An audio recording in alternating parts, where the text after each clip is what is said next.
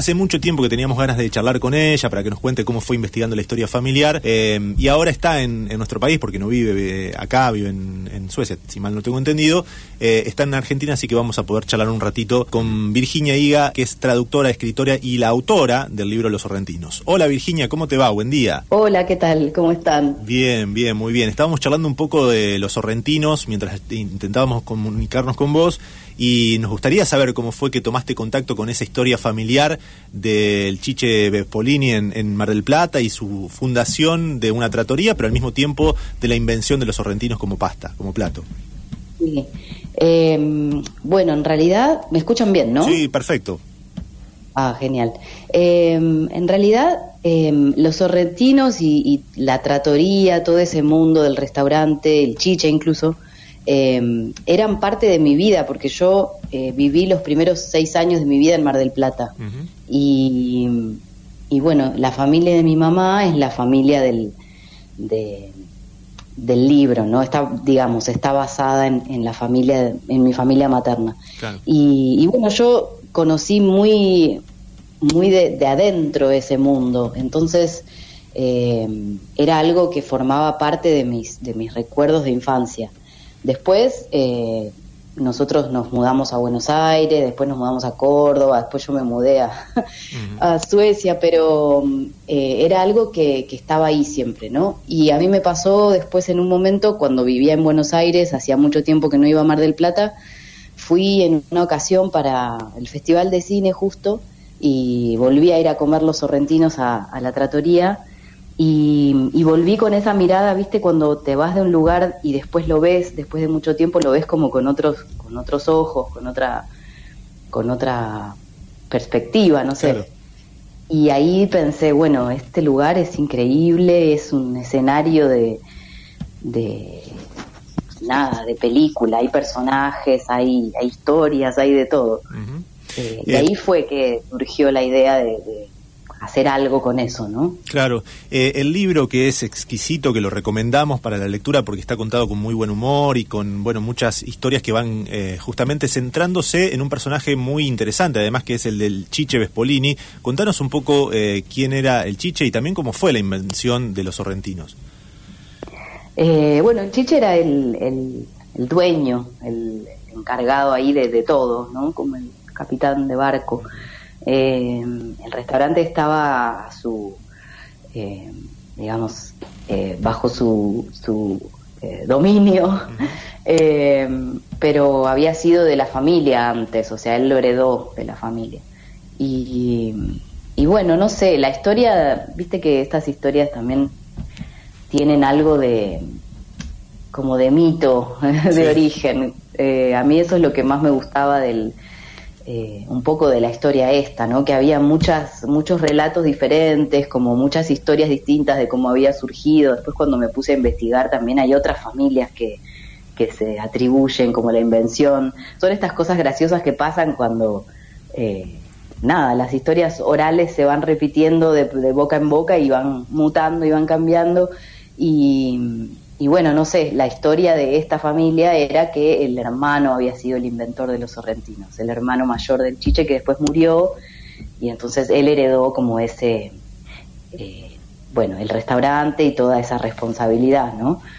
Esa sería la, esa sería la versión del, del mito que, está contada en el libro. Claro. Eh, ¿Tenés alguna referencia de si esta novela eh, tuvo también su repercusión en Sorrento, digo, en Italia? Si hay también toda una historia eh, de reconocimiento de Mar del Plata, de Argentina y de los sorrentinos como una pasta nacional? Mira, cuando yo fui a Sorrento, bueno, todavía no había escrito la novela, ¿no? Y me sorprendió que habían bastantes conexiones Sorrento Mar del Plata, que es algo que no me esperaba y por ejemplo en Sorrento hay una, mientras uno camina hay como una, es una ciudad muy hermosa y tiene, tiene, está en la costa, ¿no? Pero no tiene una costa como la de Mar del Plata que uno puede caminar por el, por la orilla del mar, sino que es todo acantilado. Entonces tiene una, una vista panorámica muy linda y en una de esas eh, caminatas hay un mosaico muy grande, muy lindo que dice eh, que, está dedicado a Mar del Plata. Mira. Yo me iba encontrando con esas cositas, ¿no? Un día fui a comprar, no sé, fiambre en una en una de estas fiambrerías y el, el dueño tenía primos en Mar del Plata, como que hay una conexión, me parece, entre las dos ciudades. Pero, pero ellos no tienen mucha idea de... Incluso los italianos, ¿eh? me pasó este último tiempo de conocer mucha gente de Italia y no tienen mucha noción de que en Argentina tenemos como una especie de amor con Italia.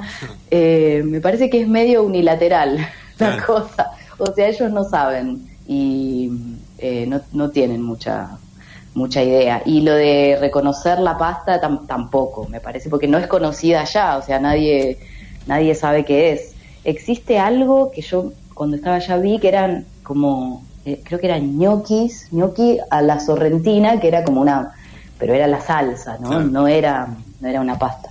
Así que sí, es medio, o sea, es algo nuestro eh, esto. ellos no tienen, no tienen mucha idea de lo que pasa acá. Mm, Virginia, ¿cómo andas? Nico Malle te saluda. Em, Hola, ¿qué tal? Te quería preguntar, eh, digamos, como, como persona amante de los bares y los restaurantes, me, me preguntaba ¿qué es a, tu consideración lo que hace que esos lugares, generalmente cuando son de, varias décadas y son familiares, eh, los emprendimientos se van heredando y, por ahí trabaja mucha gente durante muchos años, ¿por qué crees que son lugares tan importantes en el hecho de tejer historias, ¿no? en el cual existen anécdotas, existen eh, historias de cosas que sucedieron ahí adentro, de encuentros? Digo, ¿qué es lo que te parece que hace que esos lugares estén tan llenos? Porque vos viste ahí eh, una, novela, digamos, cuando, cuando la volviste, lo volviste a vivir ya de grande. Sí.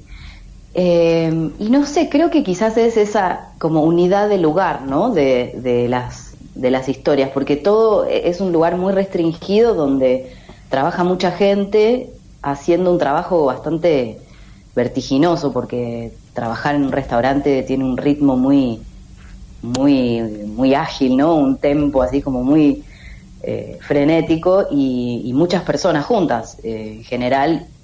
Y bueno, y cuando ha mezclado eso con, la familia también, como que es un caldo de cultivo para un montón de cosas. Eh, y creo que es esa, esa unidad de lugar lo que le da como un poco la magia, ¿no? De que pasen tantas cosas ahí. no sé, me parece que es algo... Mucha gente me, me escribió en estos años, me acuerdo de uno en especial que no me escribió, pero escribió una reseña muy linda del libro, que es un es el dueño de una pizzería en una ciudad de la, de la costa, pero ahora no me acuerdo cuál, y que se había sentido como muy, muy identificado con, con la novela por, por esto, por el, por el mundo de la, de la cocina, ¿no? También tengo otra, eh, varias personas que se dedican a la cocina me dijeron que estaba como muy bien retratado ese, ese mundo interno al, al, al quehacer eh, gastronómico. Eh, y eso me pone muy contenta porque está bueno eh, mostrar una actividad también desde adentro, ¿no? Como desde esos detalles y esas cositas que, que no suelen pasar por ahí a, a la literatura o al cine. sí, que forma parte más del relato oral en general, ¿no? ¿Cómo? Que forma más parte del relato oral, del anecdotario familiar o de, gente que trabajó junta. Claro, claro, o incluso mismo de, la, de los trabajadores de ahí, ¿no? Como esto, a mí, me acuerdo que una, una amiga que es cocinera me decía lo de cambiar el aceite, eh, hay una escena en la que se cambia, bueno, es muy cortito, pero se menciona que se cambia el aceite para las frituras, y me decía, eso es así, ¿cómo sabías? ¿Cómo sabías que era así? Y yo le decía, y bueno, lo que pasa es que yo estaba ahí mirando, como que era parte del, del show. Claro.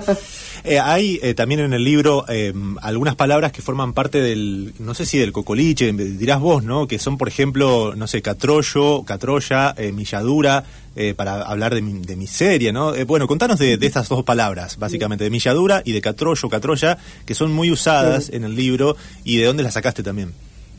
Sí, bueno, las, las saqué de, eso, ¿no? Del, del, acervo familiar porque están muy en uso todo el tiempo. Eh, milladura es más, eh, es más común, me parece, es más como, está más extendida porque incluso aparece en algunos tangos, es como una palabra así del, del lunfardo argentino. Creo que igual bien, tiene algo que ver con el italiano o con algún dialecto, pero esa no, no sé, o sea, e, está como más es más común. Y la otra es una palabra que yo solamente había escuchado en mi familia, la verdad, pero que estaba muy viva esa palabra, se usaba mucho y sobre todo, bueno, el chiche la usaba. Eh, y, bueno, no sé, me pareció que eh, había ahí también algo, algo lindo para compartir. Un poco, era un poco raro porque compartir algo que es muy íntimo de una familia también se siente un poco raro cuando uno lo muestra como así a, a, todos, pero pero me pasa algo muy loco y muy lindo que es que mucha gente veo que la que como que la empezó a usar también y me escriben y me y no sé es, es muy es muy lindo Claro. Eh, ¿En qué, bueno, eh, me imagino que te habrá generado muchísimas satisfacciones y muchas repercusiones el libro y comentarios y esto de, bueno, de cuánto es la porción de, de, Sorrentino, ¿no? Esta polémica de si son seis, son ocho. Ahí que, decían en el libro seis u ocho, ahora no recuerdo exactamente. En el libro seis, eh, en la tratoría seis, y después está eh, el restaurante de la hermana que, que intenta hacer como una una competencia y ahí ponen ocho y ya ahí se pudre todo, porque como romperla como una gran traición. Competencia desleal. Y sí, viste, con seis te quedas con hambre y con ocho está bien. Bueno, eh, te quería preguntar también eh, si eh, estás trabajando en alguna otra novela, en otra producción, en algún nuevo libro, ¿no? Veíamos ahí que estás en una traducción de, de Frankenstein. Contanos tus proyectos actualmente. Mm. Bueno, eh, sí, en los últimos años me dediqué más que nada a, o sea, siempre, nunca dejé de escribir, digamos, ¿no? Pero no, todavía no publiqué otra cosa después de esta novela. Pero bueno, tengo ahí un, proyecto que, ya fue entregado al editor, así que espero que pronto que pronto salga en algún momento, quizás a fin de año, que son, pero es más que no es una no es una novela, sino que son unos textos más cortos, como unos ensayos o crónicas. Y tienen que ver un poco con, con mi vida en Suecia, ¿no? que también es tan extraña y tan diferente a la Argentina. Y que está vinculada también a, la literatura, tu, tu vida allá en Suecia, digamos, a tus proyectos literarios, ¿estás trabajando en eso? Sí, o sea, yo seguí escribiendo y trabajo como traductora literaria, o sea que en los últimos años me dediqué más que nada a traducir. Eh, libros de literatura. Y este Frankenstein es el, bueno, es el último que hice y es una versión nueva, o sea, es una traducción nueva que salió en una editorial que, que está haciendo reediciones de clásicos escritos por mujeres y son ediciones muy lindas porque tienen, eh, tienen vienen con notas, o sea, están, están como anotadas, entonces es es una experiencia linda de lectura porque es como leer acompañado, ¿no? tenés ahí una persona que te va explicando ciertas cosas, te aclara algunas que son por ahí, algunas referencias más difíciles de, entender. Está, es muy linda la edición y es un libro muy, muy bonito. Eh, tiene una, una tapa muy linda, tiene ilustraciones.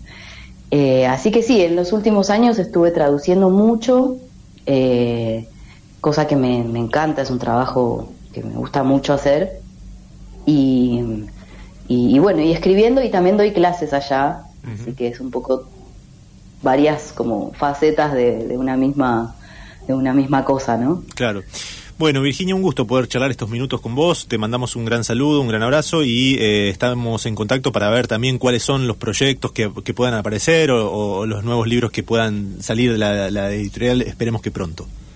Bueno, muchas gracias a ustedes. Un saludo grande. Un ¿eh? abrazo. Hasta luego.